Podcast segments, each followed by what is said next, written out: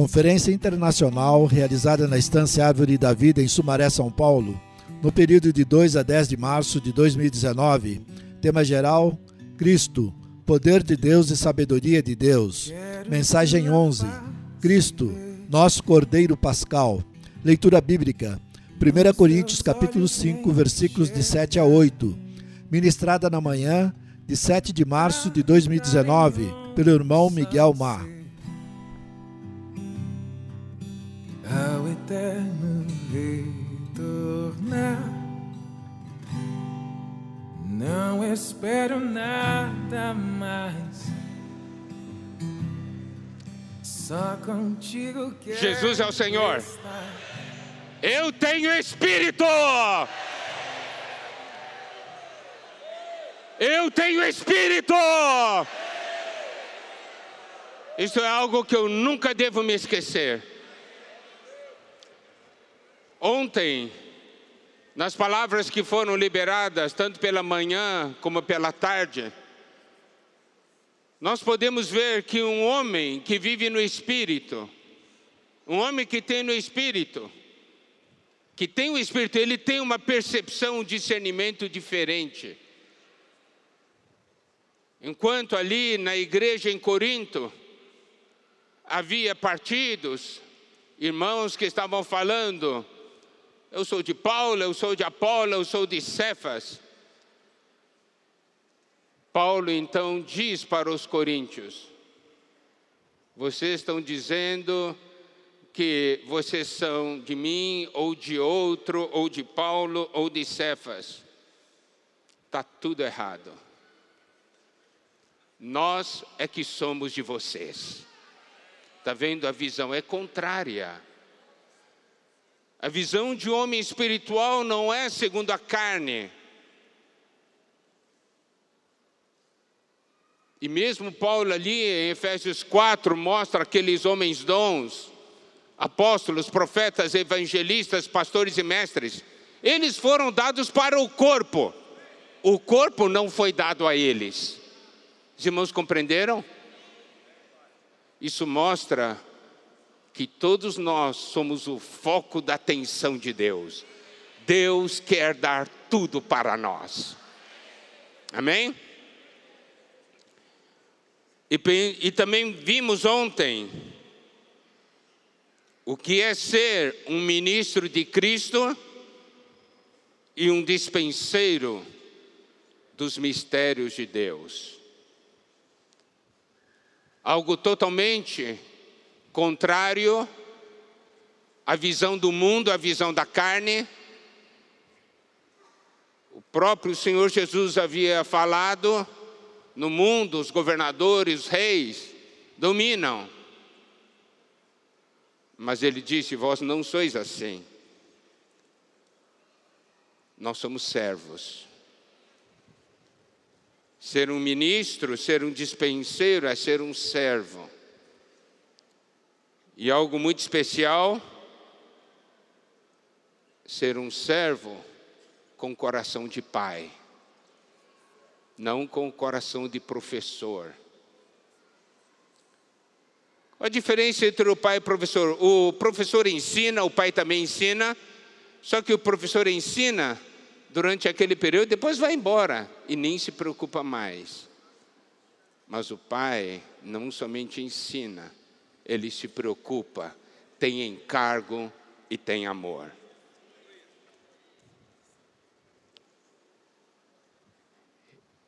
E quando nós vemos um pai vendo o problema do filho, querer ajudar o filho, pelo fato de existir amor, ele tem uma atitude diferente de simplesmente um professor ou alguém que é legalista. Errou, tem que castigar. Não é isso. Daí nós entramos no capítulo 5 de 1 Coríntios. Gostaria de mostrar os princípios existentes nesse capítulo, para ver, para que todos nós aprendamos como um ministro de Cristo e um despenseiro dos mistérios de Deus trata com os problemas. Nos versículos 1 e 2, Paulo diz: geralmente se ouve que há entre vós imoralidade e imoralidade tal, como nem mesmo entre os gentios, isto é, haver quem se atreva a possuir a mulher de seu próprio pai. E contudo, andais vós ensoberbecidos e não chegastes a lamentar, para que fosse tirado do vosso meio quem tamanho ultraje praticou. Nós vemos aqui um irmão que praticou um pecado, um pecado bastante grosseiro, se atreveu a possuir a mulher de seu próprio pai. Realmente uma situação muito triste lamentável. Mas o que Paulo está falando para os coríntios é: vocês sabem disso e não trataram isso? Vocês consideram isso algo pequeno? Então isso nos mostra algo que eles haviam per perdido a sensibilidade sobre a questão do pecado, é a gravidade, a seriedade desse problema.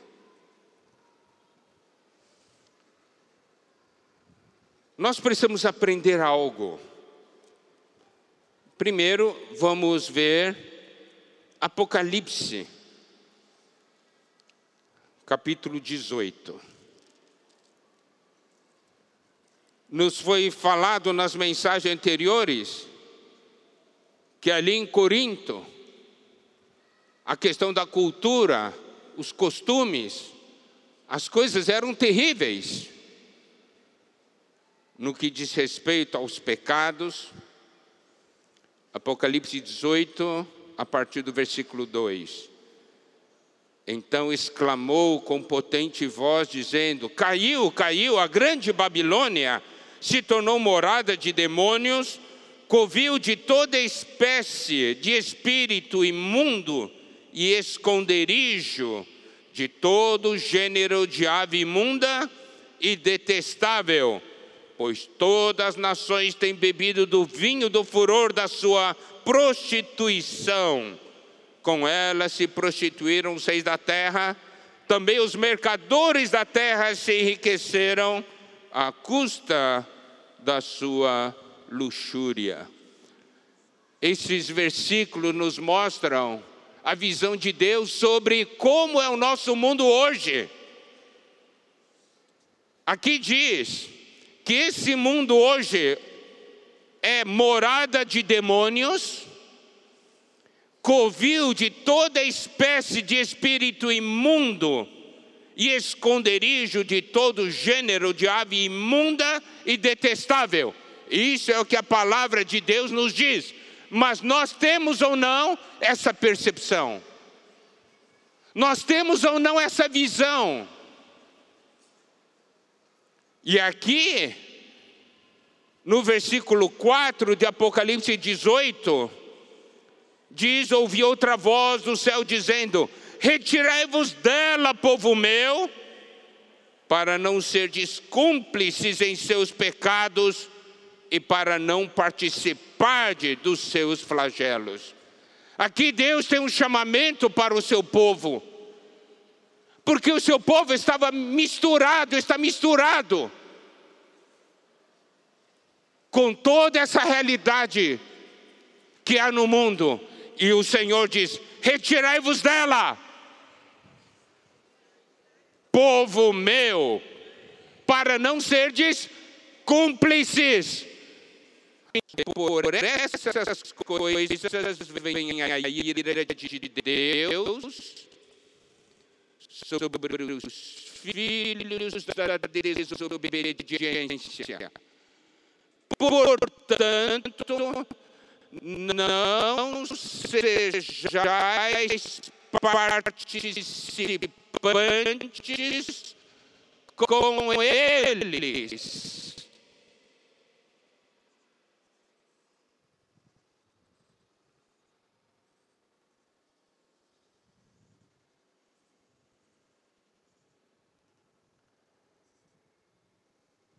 Pois outrora eres trevas, porém agora sois luz no Senhor.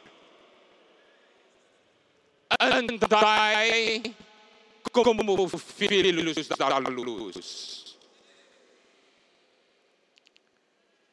Porque o fruto da luz consiste em toda bondade, justiça e verdade provando sempre o que é agradável ao Senhor. E não sejais cúmplices nas obras infrutíferas das trevas, antes, porém, reprovai-as.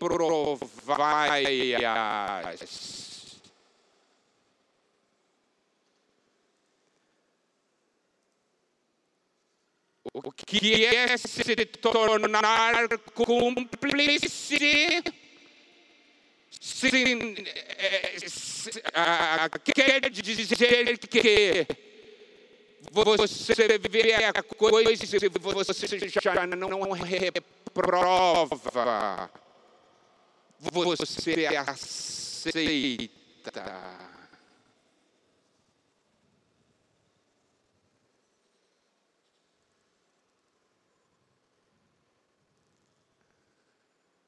Coisas assim têm penetrado em nosso meio.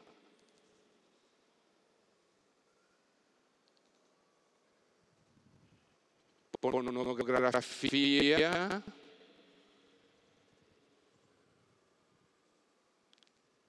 normal. Todo mundo vê.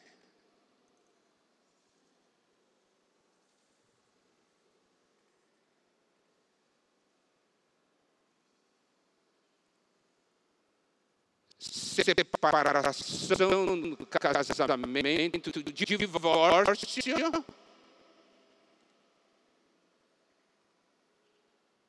todo mundo separa.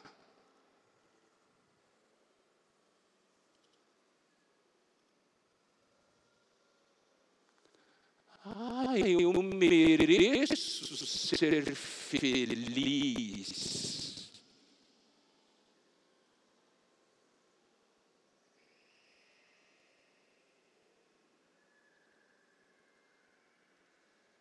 Primeira Coríntios, capítulo 5, trata de um problema, mas eu quero aplicar para uma situação mais ampla, porque é a mesma raiz.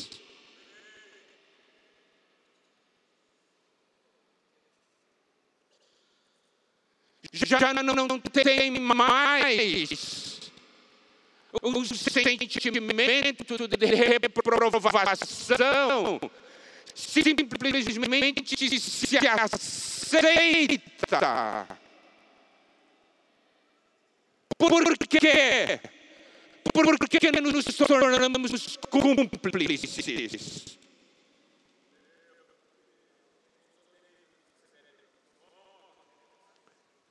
Já não há o sentimento de reprovação. E por isso, Ali em Apocalipse o Senhor diz: Retirai-vos dela, povo meu. Não fiquem no ambiente assim.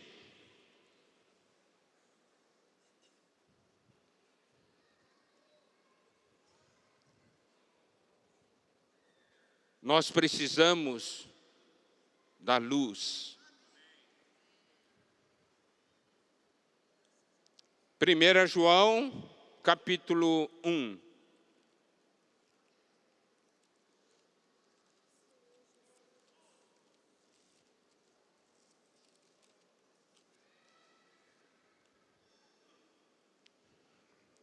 o que era desde o princípio, o que temos ouvido, o que temos visto com nossos próprios olhos, o que contemplamos e as nossas mãos apalparam com respeito ao Verbo da vida. E a vida se manifestou e nós a temos visto, e dela damos testemunho e vou anunciamos. A vida eterna é qual estava com o Pai e nos foi manifestada. O que temos visto e ouvido, anunciamos também a vós outros, para que vós igualmente mantenhais comunhão conosco. Ora, a nossa comunhão é com o Pai e com seu Filho Jesus Cristo. Essas coisas, pois, vos escrevemos para que a nossa alegria seja completa. Amados irmãos, a nossa comunhão é com o nosso Senhor Jesus Cristo, é com o nosso Deus e Pai. A nossa comunhão é no corpo de Cristo, não é uma comunhão com o mundo. Nosso ambiente é santo, separado para Deus. 1 Coríntios começa assim. Nós somos chamados, santificados. Nós somos de Deus. Nós somos a igreja de Deus. Nós somos aqueles que invocam o nome do Senhor, chamados à comunhão de seu Filho e não a comunhão desse mundo.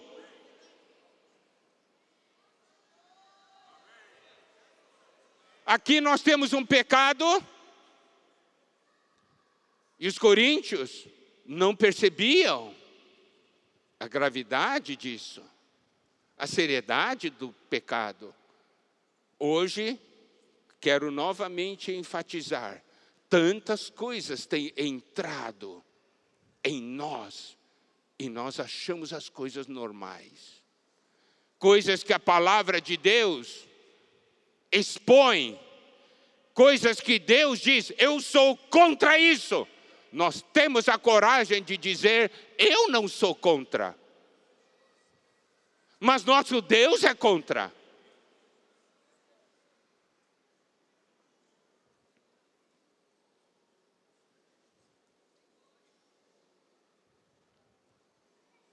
Mensagem, versículo 5 de 1 João 1. Ora, a mensagem que da parte dele temos ouvido e vos anunciamos é esta: Deus é luz e não há nele treva nenhuma. Se dissermos que mantemos comunhão com Ele e andarmos nas trevas, mentimos e não praticamos a verdade. Preste atenção esse versículo. Você mantém comunhão com Deus? Não é questão de se dissermos, não é isso que vale. A questão é como nós andamos. Se dissermos que mantemos comunhão com Ele e andarmos nas trevas, mentimos Hoje nós andamos na luz ou andamos nas trevas?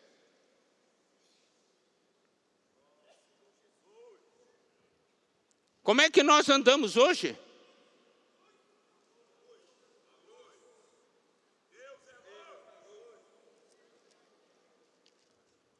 Versículo 7: Se porém andarmos na luz, como Ele está na luz, mantemos comunhão uns com os outros, e o sangue de Jesus, seu Filho, nos purifica de todo pecado.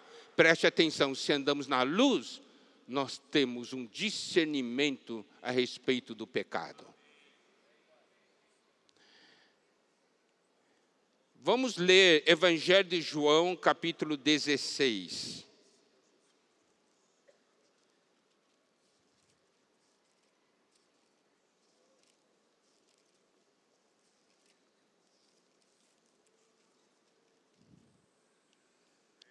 Evangelho de João, capítulo 16, a partir do versículo 7.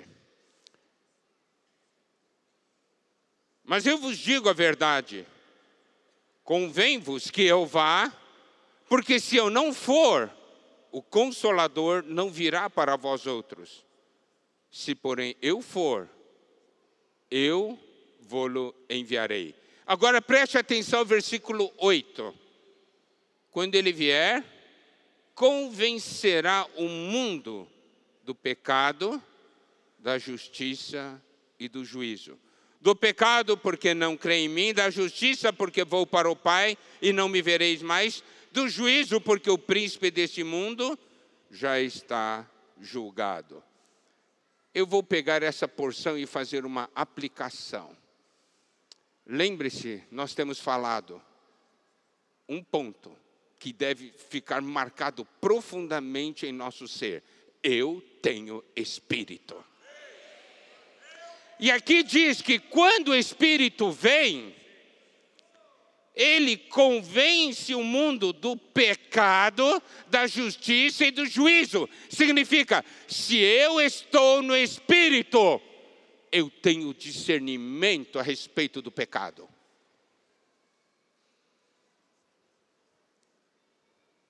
Eu também tenho discernimento a respeito da justiça. Isso é, aquilo que Deus determinou para mim como deve ser o meu viver. E eu também tenho o discernimento a respeito do juízo, de que um dia estarei diante do tribunal de Cristo. Hoje, nós vemos muitos problemas no nosso meio. Por quê? Porque, por causa da influência do mundo, comete-se pecado. Eu não acho que é pecado.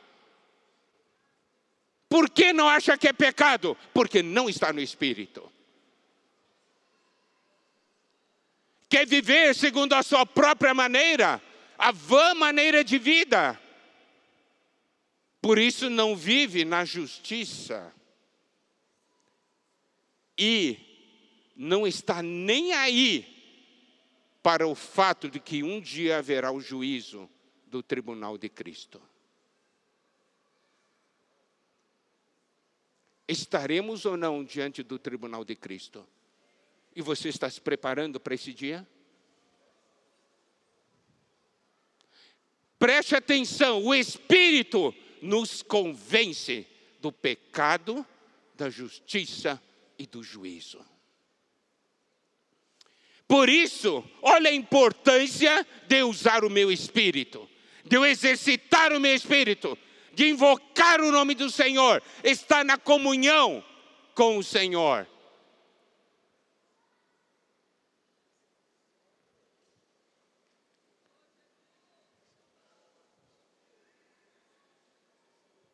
Quando a luz vem, é para quê? Porque Deus expõe. Deus expõe não para condenar. Hoje Deus expõe é para salvar. Alguns irmãos ou irmãs cometeram pecados. E porque Deus os ama, esse pecado foi exposto. Porque Deus expõe esse pecado? Porque Deus quer salvar. Deus não quer condenar. Deus quer salvar.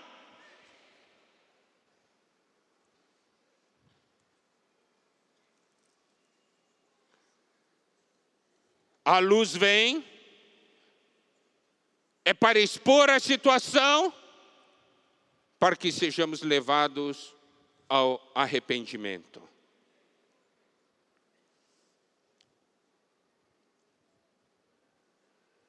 nessa situação de 1 Coríntios, capítulo 5, primeiro Paulo fala desse problema e mostra como eles estavam insensíveis. E ele diz: Nós precisamos tratar desse problema. Como se trata desse problema? No espírito. Por isso, nos versículos 13 e 4 diz: Eu, na verdade, ainda que ausente em pessoa, mas presente em espírito, já sentenciei como estivesse presente com o autor de tal infâmia, seja em nome do Senhor Jesus, reunidos vós e o meu espírito com o poder de Jesus, nosso Senhor, da entrega a Satanás tudo. Eu não vou entrar nos detalhes dessa disciplina, mas eu quero entrar nos princípios da disciplina. Aqui há um erro e aqui existe uma disciplina. E aqui Paulo diz: meu espírito. E Paulo também diz: vosso espírito. Aqui fala em nome do Senhor Jesus e também com o poder de Jesus nosso Senhor. Nós temos que tratar os pecados. Mas um despenseiro dos mistérios de Deus, um ministro de Cristo, não trata o problema na carne, ele usa o seu espírito. E também leva os irmãos a usar o espírito também.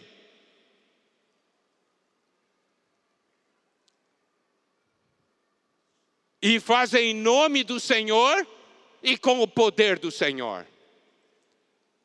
Por quê? Qual é a razão da disciplina? Vamos ver Hebreus capítulo 12.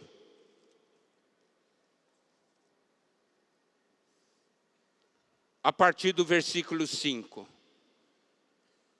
E estáis esquecido da exortação que, como a filhos, discorre convosco, filho meu, não desprezes a correção que vem do Senhor, nem desmaies quando por ele és reprovado ou repreendido. Porque o Senhor corrige a quem ama e açoita a todo filho a quem recebe. É para a disciplina que perseverais. Deus vos trata como filhos. Pois que filho há que o pai não corrige? Mas se estáis sem correção de que todos se têm tornado participantes, logo sois bastardos e não filhos. Preste atenção, a correção não é, a meta não é o castigo. A meta é uma correção, é trazer ao arrependimento.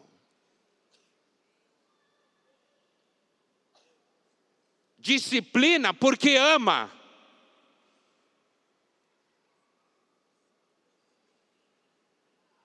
Além disso, tínhamos nossos pais, segundo a carne, que nos corrigiam e os respeitávamos.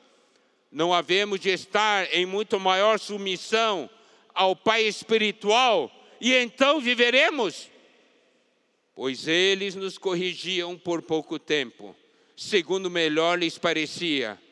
Deus, porém, nos disciplina para aproveitamento, a fim de sermos participantes da sua santidade. Mas a disciplina, a correção é necessária, o açoite é necessário. Para quê? para despertar esse que pecou, para que eles chegue ao arrependimento.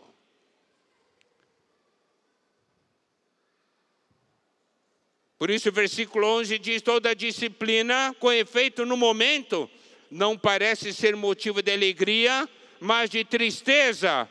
Ao depois, entretanto, produz fruto pacífico aos que têm sido por ela exercitado fruto de justiça. Preste atenção aqui. Aqui há uma correção. É necessário tratar, mas se trata no espírito, com o espírito dos irmãos, em nome do Senhor e no poder do Senhor. Para quê? Para levar a pessoa ao arrependimento. Isso é muito importante. Levar ao arrependimento. Por isso, existem duas coisas: é o grau de disciplina e a duração da disciplina. Mas tudo deve ser segundo o Espírito. O tempo da disciplina é determinado pelo Senhor. Então, os irmãos que, o, que estão ali em nome do Senhor tratando, devem ter a sensibilidade no espírito. Senhor, qual é o grau da disciplina e qual é a duração da disciplina? Até quando? Então tem que observar até o momento do arrependimento, até o momento que Deus diz: está bem já.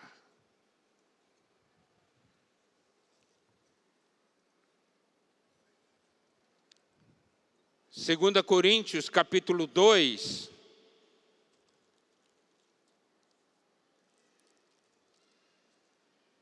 versículos 5 a 8, fala do resultado dessa disciplina. Paulo ficou muito preocupado porque a disciplina que ele estabeleceu no espírito, em nome do Senhor e no poder do Senhor, foi muito forte. Ele estava bastante preocupado. Será que não foi forte demais? Olha só o versículo 5. Ora, se alguém causou tristeza, não o fez apenas a mim, significa que o pecado desse irmão causou tristeza em Paulo, e não somente para Paulo, mas também na igreja. Não o fez apenas a mim, mas para que eu não seja demasiadamente áspero, diga que em par, digo que em parte a todos vós. Basta-lhe a punição pela maioria. De modo que deveis, pelo contrário, perdoar-lhe e confortá-lo, para que não seja o mesmo consumido por excessiva tristeza. Pelo que vos rogo que confirmeis para com ele o vosso amor. Olha só, aqui é uma forte disciplina, mas com a presença do amor. Porque a disciplina não é para descarregar a raiva, a disciplina tem como meta trazer a pessoa de volta para o Senhor. Por isso, aqui a questão do amor. Você pode dizer, essa pessoa, ah, não, parece que ele já se arrependeu. Você sabe que o arrependimento também tem a questão de grau de arrependimento e tempo de arrependimento. Evangelho de Mateus, capítulo 11.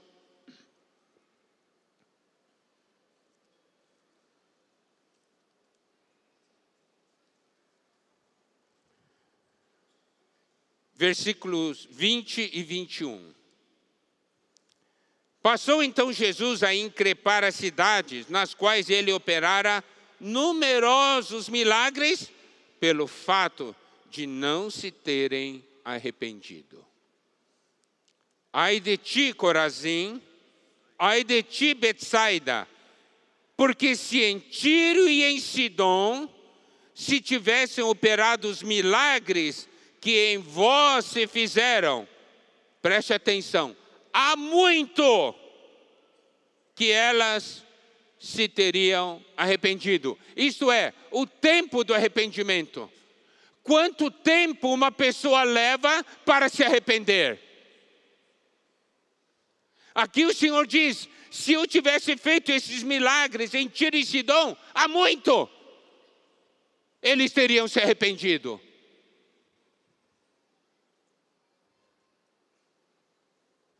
E, quando diz com pano de saco e cinza, se refere ao grau de arrependimento. Então Deus olha para essas duas coisas: tempo de arrependimento e grau de arrependimento. Amado irmão, amada irmã, Se hoje você está em alguma situação negativa, em alguma situação de pecado,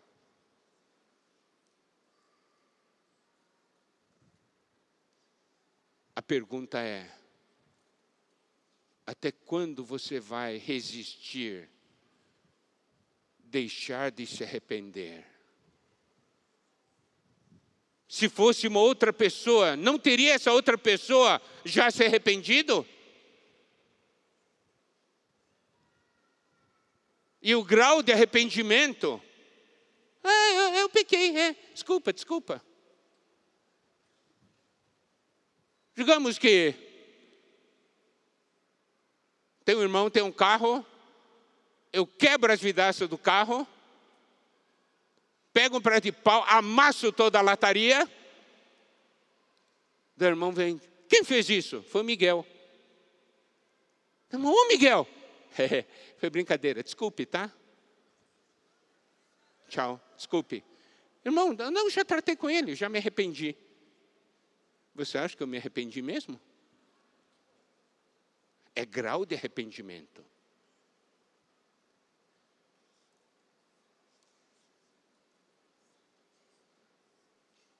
Por isso, a importância do tempo de disciplina e o grau da disciplina. Os irmãos estão compreendendo? Vamos aplicar para nossas vidas. Nós ainda vamos resistir ou vamos nos arrepender?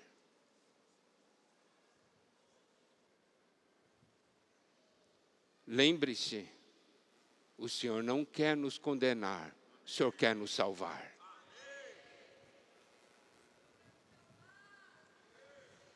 Essa é a visão que nós precisamos ter. Nosso desejo é que realmente tenhamos a realidade de uma igreja santa.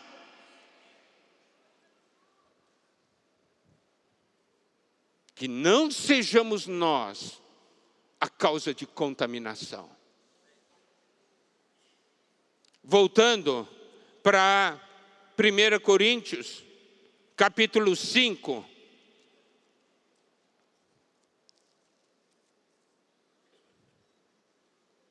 Então, Paulo primeiro mostrou para os coríntios sobre a necessidade deles terem a consciência daquele grave problema, porque estavam insensíveis. Nós temos que tratar os problemas da igreja, a igreja é santa. As situações irregulares devem ser tratadas.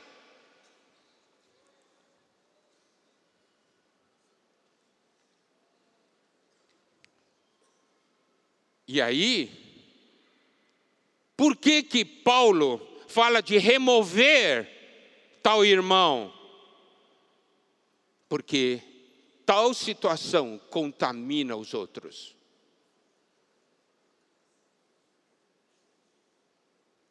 Então ele exerceu a disciplina sobre esse irmão no espírito, lembre-se, no espírito, com o espírito dos irmãos, em nome do Senhor e com poder do nosso Senhor. Para quê? Para que esse irmão fosse salvo. E louvado seja Deus, em 2, Coríntios capítulo 2, vimos que ele se arrependeu, ele foi salvo. Aleluia! Essa é a meta. Daí, no versículo 6 diz: Não é boa a vossa jactância. Não sabeis que um pouco de fermento leveda a massa toda. Essa, esse tipo de coisa é fermento. Há um problema, não é tratado. Os irmãos dizem assim: eu também posso cometer esse mesmo pecado, que está tranquilo. E eu vou continuar servindo a Deus. A questão é: você está nesse pecado, você acha que Deus aceita esse seu serviço?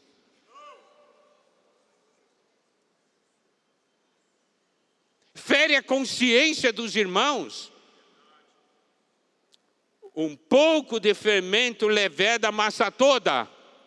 Disse, mas só foi um, um, um errinho aqui. Para você levedar a massa, não precisa de muito fermento. É só um pouquinho.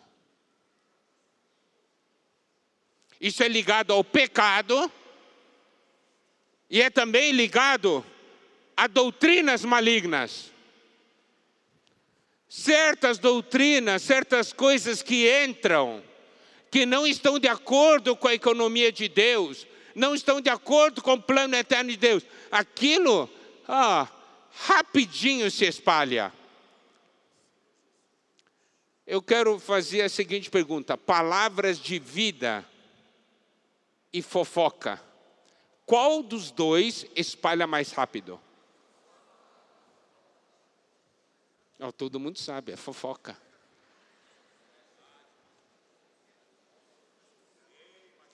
Fermento. Fermento. Para fofoca, nossa boca está sempre pronta, mas para palavras de vida, ih, não precisa, não precisamos de salvação?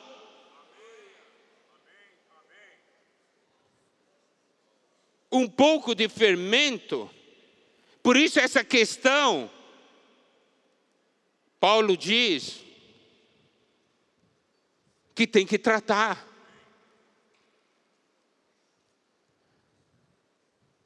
E aqui diz: lançai fora o velho fermento, para que sejais nova massa, como sois de fato sem fermento. A igreja é uma massa sem fermento. Diga isso para o irmão que está ao seu lado.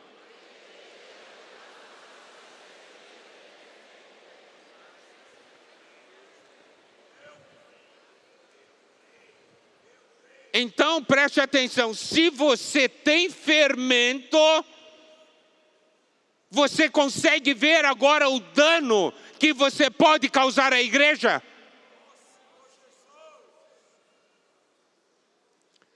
As palavras que você fala, o tipo de vida que você está levando, você consegue ver as consequências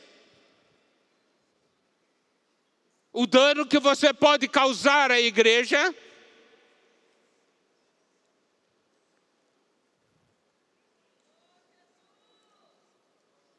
A igreja é uma massa sem fermento.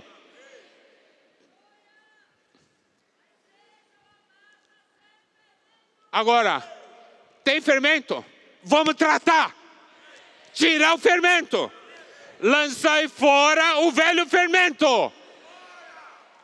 Amados irmãos e irmãs que estão com fermento, lançai fora, para que sejais nova massa.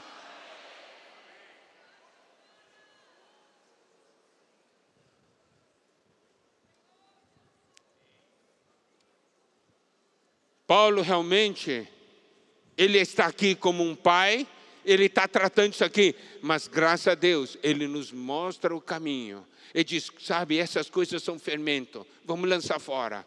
Agora, daí nos mostra o caminho. Pois também Cristo, nosso Cordeiro Pascal, ou também Cristo, nossa Páscoa, foi imolado.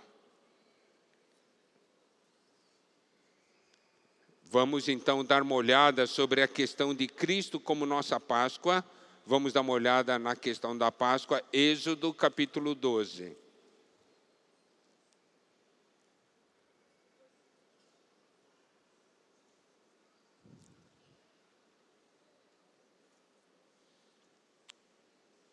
Naquela noite em que foi instituída a Páscoa, em que o cordeiro foi morto para salvar o primogênito.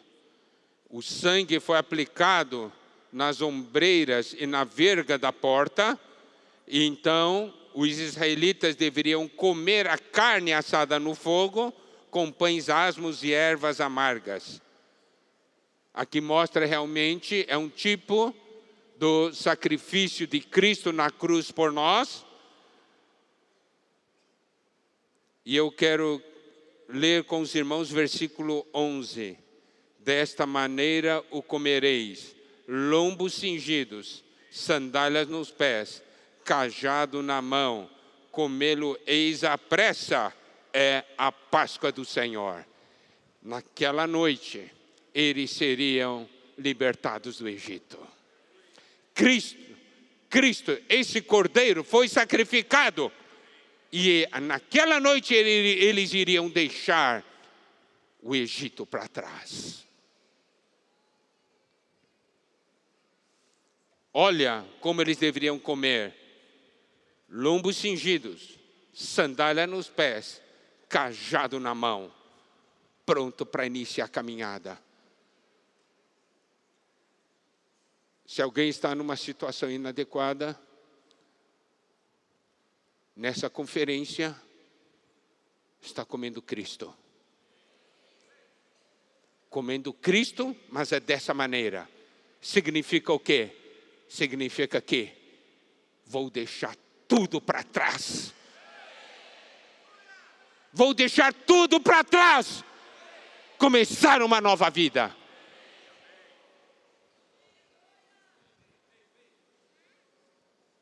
Versículos 14 e 15.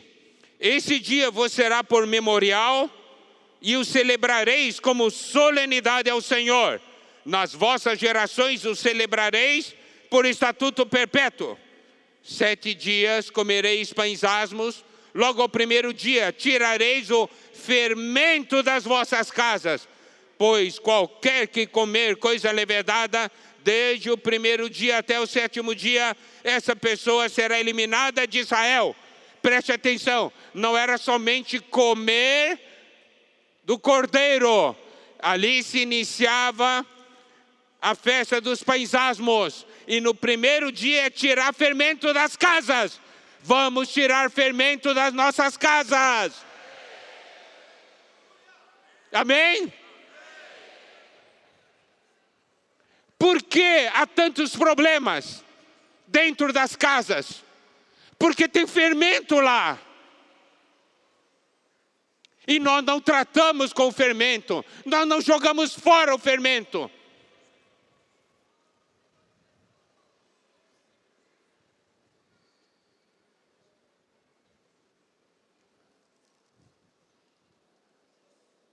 Versículo 18 Desde o dia 14 do primeiro mês à tarde, comereis pães asmos, até a tarde do dia 21 do mesmo mês.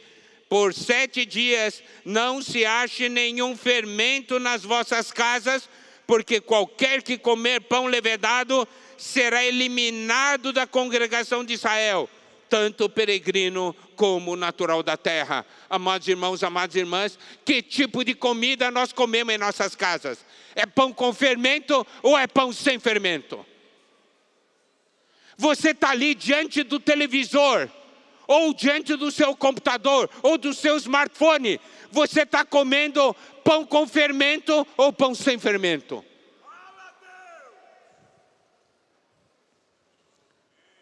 De onde esses pecados vêm?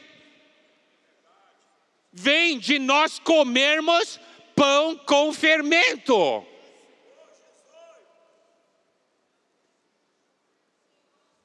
Dentro da casa, dentro de você assiste certas coisas.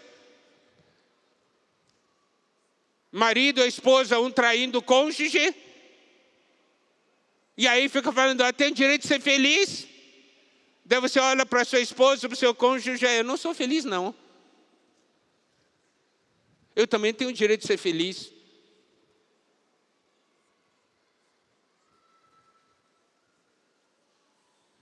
Come pão com fermento. E o resultado é esse pecado que está ali. Mas se você come pão sem fermento, louvado seja o Senhor você ganha vida, você ganha do Senhor. O pão que nós partimos no primeiro dia do Senhor é com fermento ou sem fermento? Sem fermento.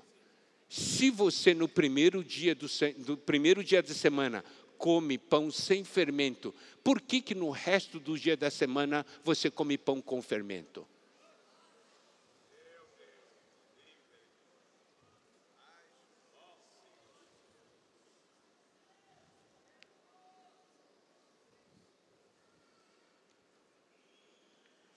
Êxodo capítulo 13,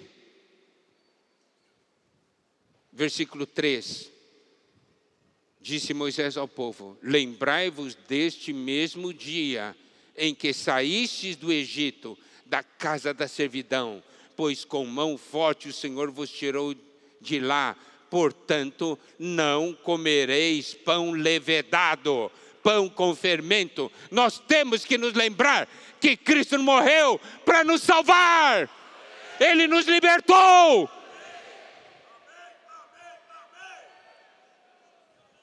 nos tirou da casa da servidão.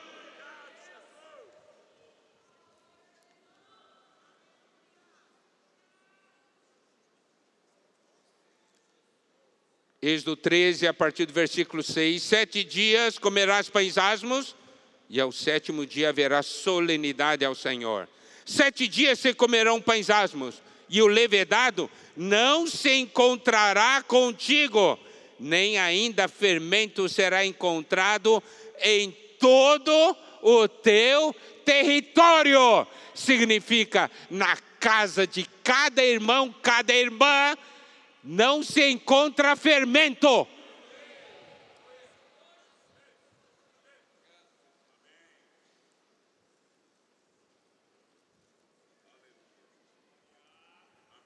Naquele mesmo dia contarás a teu filho, dizendo: é isto pelo que o Senhor me fez quando saí do Egito.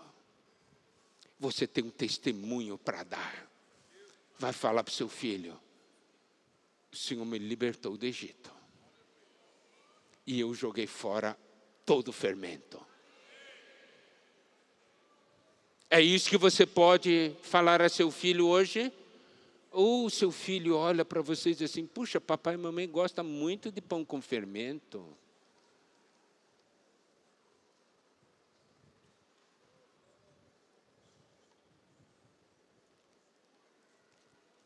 Vamos voltar para 1 Coríntios, capítulo 5. Por isso, celebremos a festa não com o velho fermento, nem com o fermento da maldade e da malícia, e sim com os asmos da sinceridade e da verdade. Olha só, então nós ligamos primeiro o fermento à questão do pecado. Agora vamos ligar o fermento sobre ensinamento ou doutrina de fariseus e coisa assim, tá bom? Vamos dar uma olhada em Mateus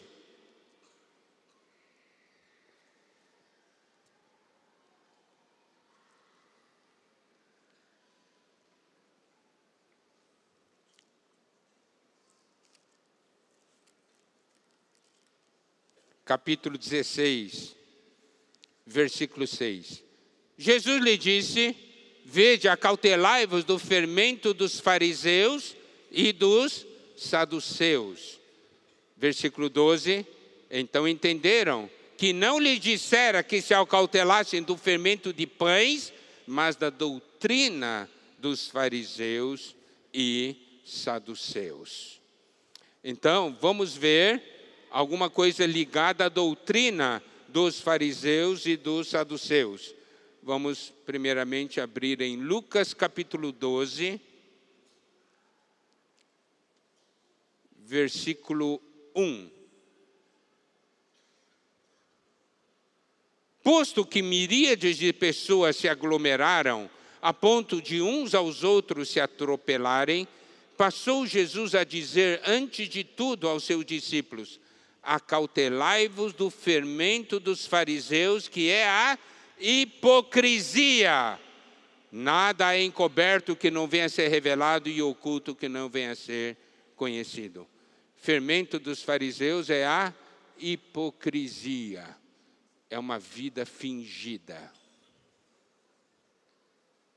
Como que é a nossa vida? a vida que manifestamos para os irmãos é a vida real ou uma vida fingida? Se é vida fingida, é fermento.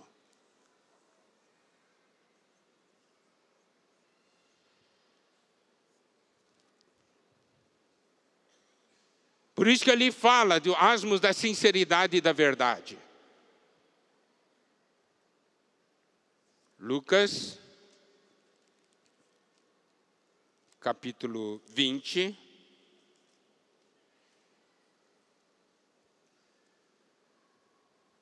Vinte e sete. Chegando algum dos saduceus, homens que dizem não haver ressurreição. Isto é ligado aos modernistas, aos pensamentos modernos, às ideologias de hoje. São fermentos. É o fermento dos saduceus.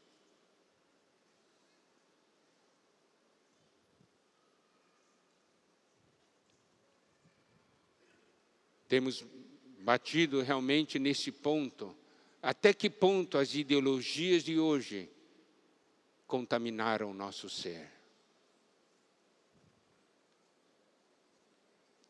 Marcos capítulo 8.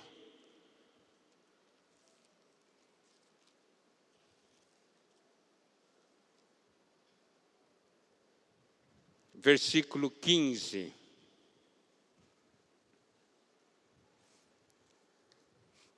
Preveniu Jesus dizendo: Vede, guardai-vos do fermento dos fariseus e do fermento de Herodes. Aqui o Senhor fala do chamado fermento de Herodes. Vamos ver o que, que é esse fermento de Herodes.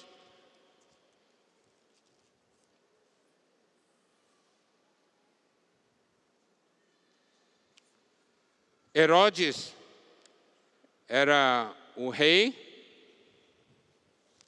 ele cometeu muita coisa errada, ele tomou a mulher de seu irmão. Nós sabemos as coisas ligadas à política, né? Corrupção, essas coisas todas. E olha o versículo 20 de Marcos 6. Herodes temia a João, sabendo que era homem justo e santo, e o tinha em segurança quando o ouvia, ficava perplexo, escutando de boa mente. Olha só como é que era Herodes, né? Ele tinha cometido um pecado tremendo. João dizia para ele, no versículo 18: Não te é lícito possuir a mulher de teu irmão. Ele ouvia essas palavras fortes, e olha só, ele mudou de vida? Não, e ele gostava de ouvir João.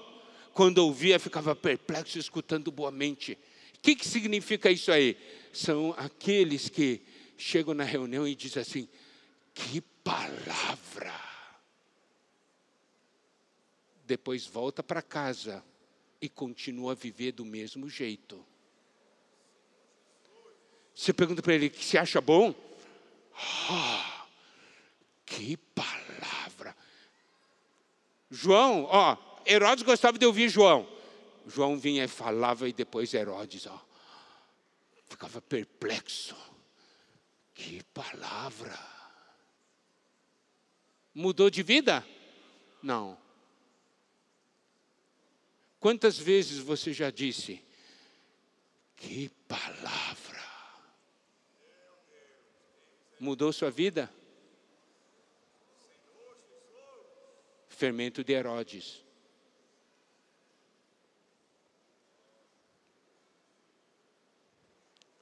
Mateus 23.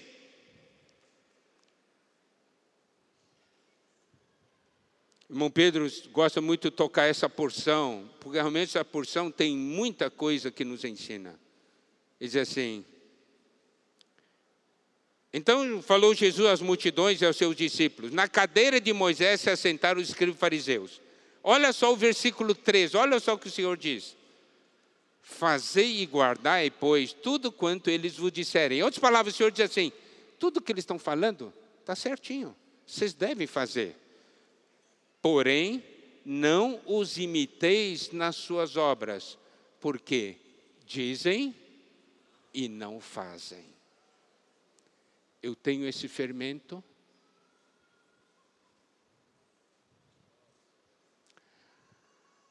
Nós havíamos falado, nós temos uma firme convicção que essa é a conferência que vai mudar vidas. Deus está falando forte, luz está sendo intensa e está mexendo em cada um de nós. Por quê? Deus não quer condenar, Deus quer salvar.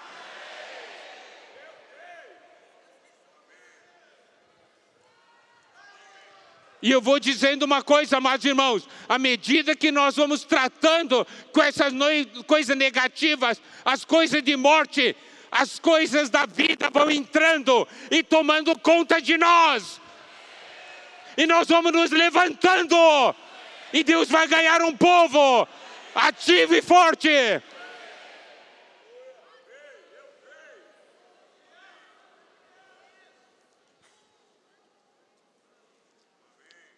Voltando para 1 Coríntios capítulo 15. Então, irmão, capítulo 5. Irmãos,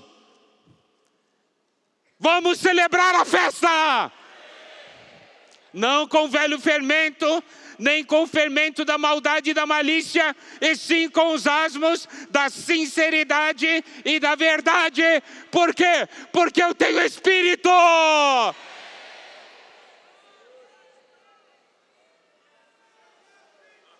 Eu tenho Espírito e o Espírito me convence, me mostra a verdadeira situação da minha vida. E eu vou diante do Senhor buscar a salvação que Ele já preparou. Não quero mais uma vida comendo pão com fermento, mas pão sem fermento. Esta é a nossa festa. Louvado seja Deus, porque toda conferência é uma festa onde se come pão sem fermento. Diga para o irmão que está ao seu lado: celebremos a festa.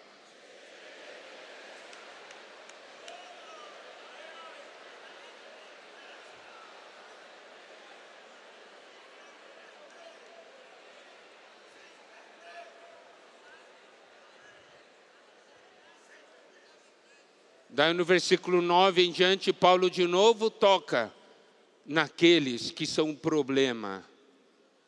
Em, já em carta vos escrevi que não vos associasseis com impuros.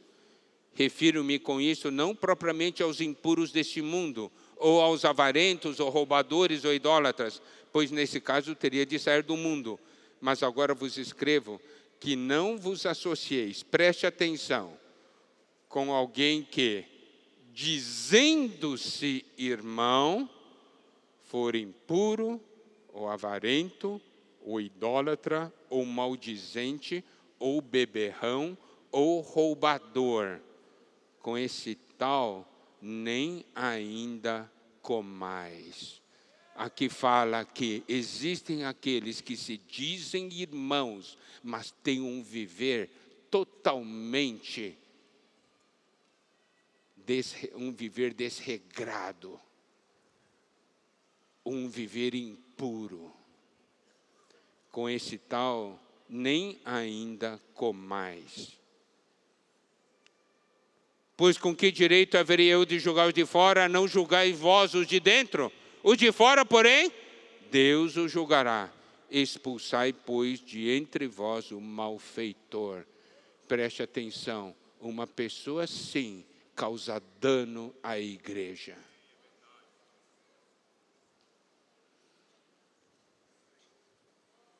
Mas o coração de Paulo é o seguinte: se tem alguém, vamos tratar o problema. Porque nós queremos que todos sejam salvos. Amém? Que a luz do Senhor brilhe de uma maneira intensa em cada um de nós.